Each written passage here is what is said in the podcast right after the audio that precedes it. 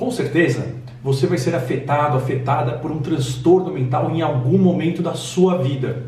E existem muitos mitos, tabus, estigmas envolvendo o que, que é um transtorno mental.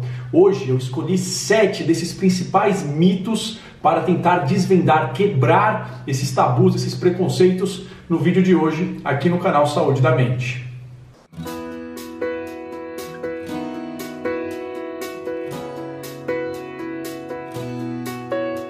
Olá, eu sou Marco Antônio Abud, médico psiquiatra pela Universidade de São Paulo e fundador do canal Saúde da Mente. Hoje eu vou falar sobre esses sete estigmas, sete tabus, sete mitos envolvendo os transtornos mentais. Eu vou desvendar, mostrar qual é a realidade por trás disso.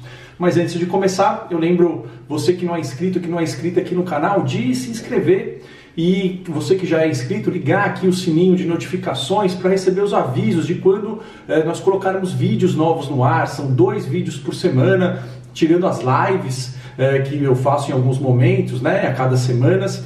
E todos esses vídeos falam sobre vários assuntos relacionados ao nosso bem-estar mental. Tem vídeos falando sobre depressão, sobre ansiedade, sobre compulsão, mas também tem vídeos falando sobre como nós podemos usar técnicas do dia a dia para conquistarmos um bem-estar mental, uma melhor qualidade de vida. Ok? Bom, então vamos aqui ver esses sete estigmas, sete tabus relacionados aos transtornos mentais. O primeiro que eu coloquei, que é um muito, muito comum, que eu ouço muito no consultório, eu ouço muito de parentes de pacientes que me procuram, né? Que os transtornos mentais, eles não são uma doença real. Isso ainda é algo que está presente na vida das pessoas. Eu, eu, ouço isso das pessoas mais surpreendentes, mais educadas, cultas, esclarecidas. Durante muito tempo na psiquiatria, a psiquiatria ela teve um marketing muito ruim ao longo da história da medicina. Né? Durante muito tempo, de fato, é, a gente não tinha um, um, sistema de classificação muito bom. Cada país falava, dava um nome que queria para um determinado sintoma. Isso era, era uma grande bagunça. Mas a partir da década, do final da década de 80, início da década de 90, começou a ter um sistema mais unificado de classificação, que tem falhas. É, mas hoje em dia, cada vez mais esse sistema de classificação dos diagnósticos ele está melhorando e a gente tem é, muitos dados sobre a biologia, sobre alterações cerebrais que estão presentes nos quadros, quadros de depressão, quadros de ansiedade, quadros principalmente de TDAH, transtorno de déficit de atenção e hiperatividade. A gente sabe que tem 70% de heredabilidade, tem várias alterações muito descritas no córtex pré-frontal várias alterações inflamatórias que estão presentes no transtorno mental e a gente sabe muito sobre os tratamentos e como que isso evolui ao longo do tempo. Então eles são sim uma doença muito bem estudada. O que acontece é que a gente ainda não tem um exame específico que aquele exame seja determinante para a gente fazer o diagnóstico, mas a gente consegue sim quantificar alterações físicas, biológicas nos transtornos mentais. Então isso daqui é mais um tabu, isso aqui está totalmente errado. Todos esses estão errados, na verdade, mas é interessante a gente entender, até para a gente poder argumentar com as outras pessoas. Aqui, ó, transtornos mentais nunca vão é, me afetar. Eu comecei falando né, na introdução do vídeo que você com certeza vai ser afetado por um transtorno mental. Por que isso?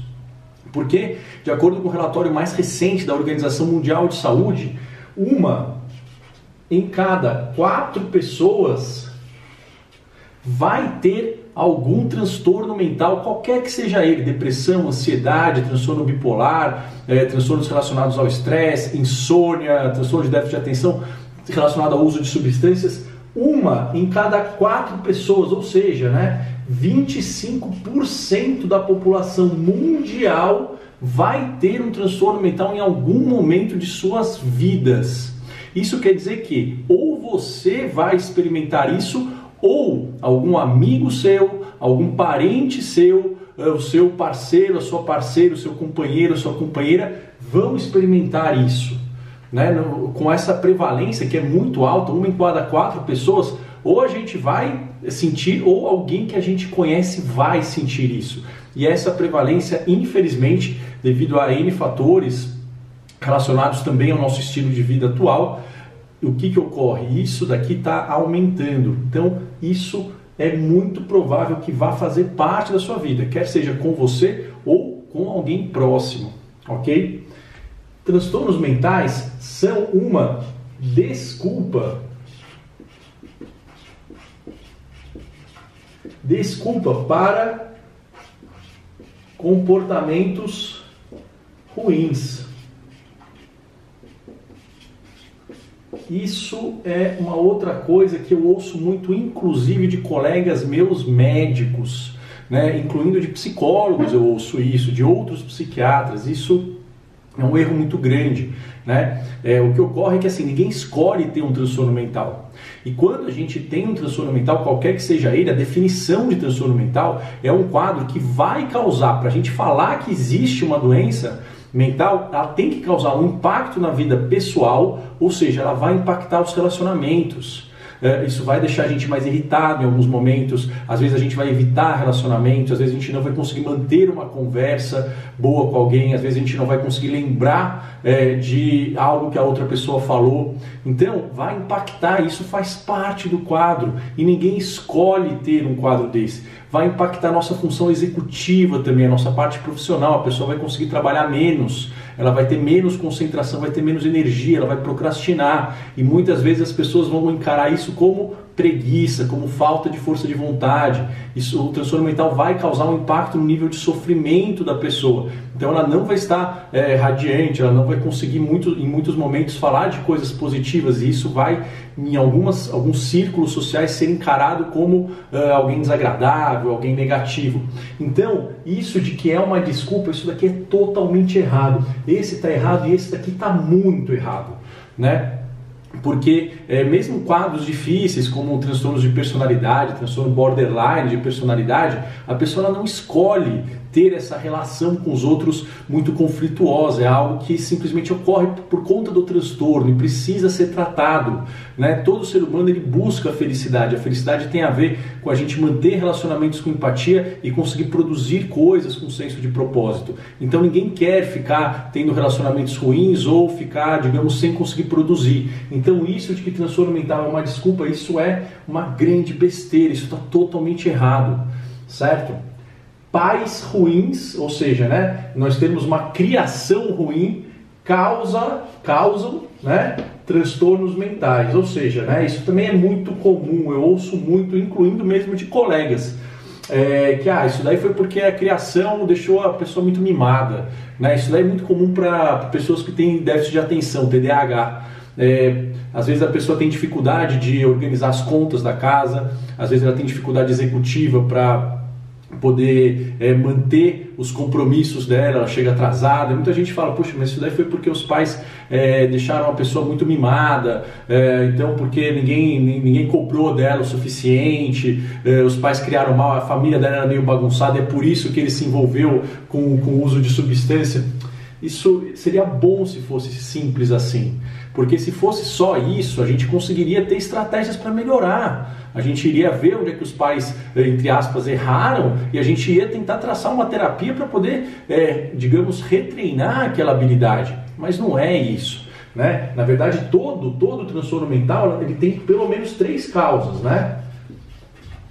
Três causas maiores, né? História de vida, biologia, incluindo genética e alterações neurológicas, e ambiente que a pessoa vive no momento.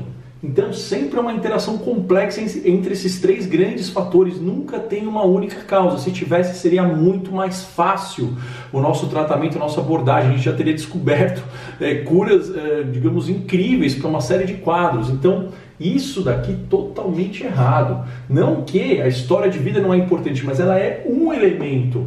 Tem a parte genética, biológica, cerebral, inflamatória e tem a parte ambiental, né, do meio que a pessoa vive, fatores protetores e fatores estressores, ok? É, aqui, pessoas com transtornos mentais, elas são fracas, elas não conseguem lidar com o estresse. Quantas vezes eu uso, eu ouço isso, ainda mais em ambientes altamente competitivos, ambientes bancários, e é uma ironia, porque pessoas do setor bancário, bancário são o, a profissão mais acometida por transtornos mentais. Então isso é uma grande ironia.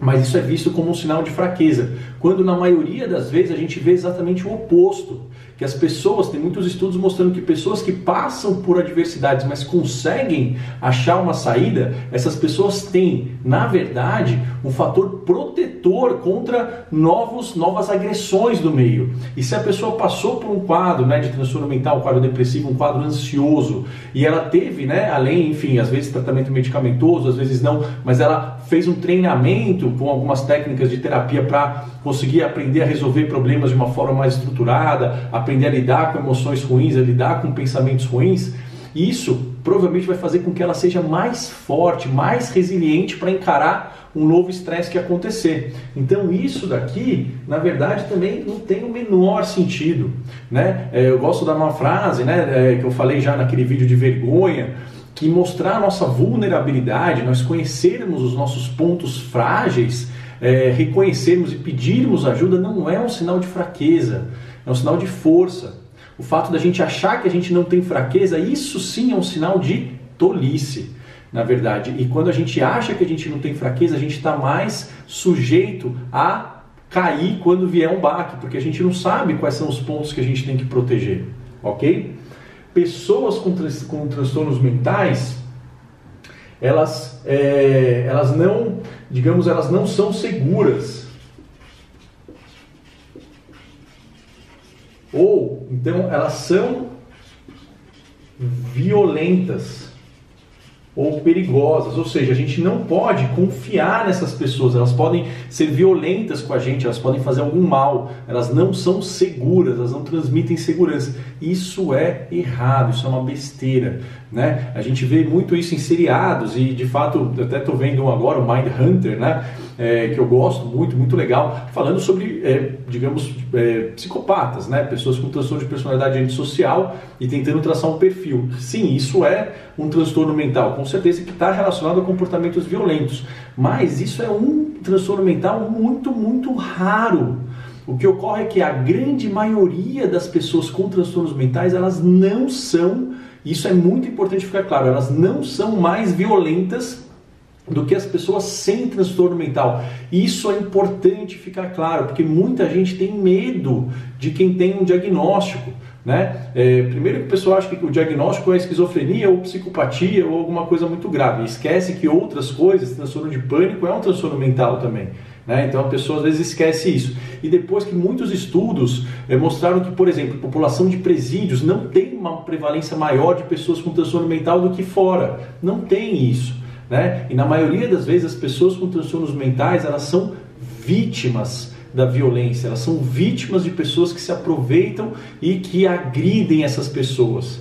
O que está associado ao aumento de violência é exclusão social. Quanto mais nós excluímos pessoas da sociedade, maiores índices de violência. Claro que não é só isso.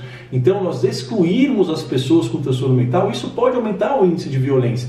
Agora, o transtorno mental em si não deixa ninguém, não deixa a maioria das pessoas mais violenta.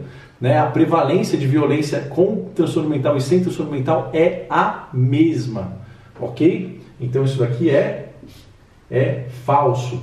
E o sétimo aqui, transtornos mentais são sinal, é um sinal, né? São um sinal de uma doença incurável. Ou seja, transtornos mentais não conseguem ser tratados, as pessoas não se recuperam. Isso é uma besteira, ainda mais nos dias de hoje, que os tratamentos estão evoluindo, não só em relação à medicação, mas em relação a outras abordagens. Tem a neuroestimulação, tem a ketamina que está sendo introduzida, tem outras estratégias é, biológicas que estão sendo feitas, tem estratégias terapêuticas que estão sendo abordadas, estratégias de meditação, fitoterápicos, estratégias de alimentação que estão sendo estudadas. O que a gente sabe é que a grande maioria das pessoas com transtorno mental vão conseguir apresentar melhora. Alguns casos a gente consegue curar mesmo, né? Por exemplo, transtorno de pânico, é, ele tem um índice de remissão, de cura, né? Entre aspas, né? Que remissão seria basicamente uma cura e com, sem ter recorrência, ou seja, se a pessoa melhora e não tem recorrência, a gente poderia dizer que ela está curada.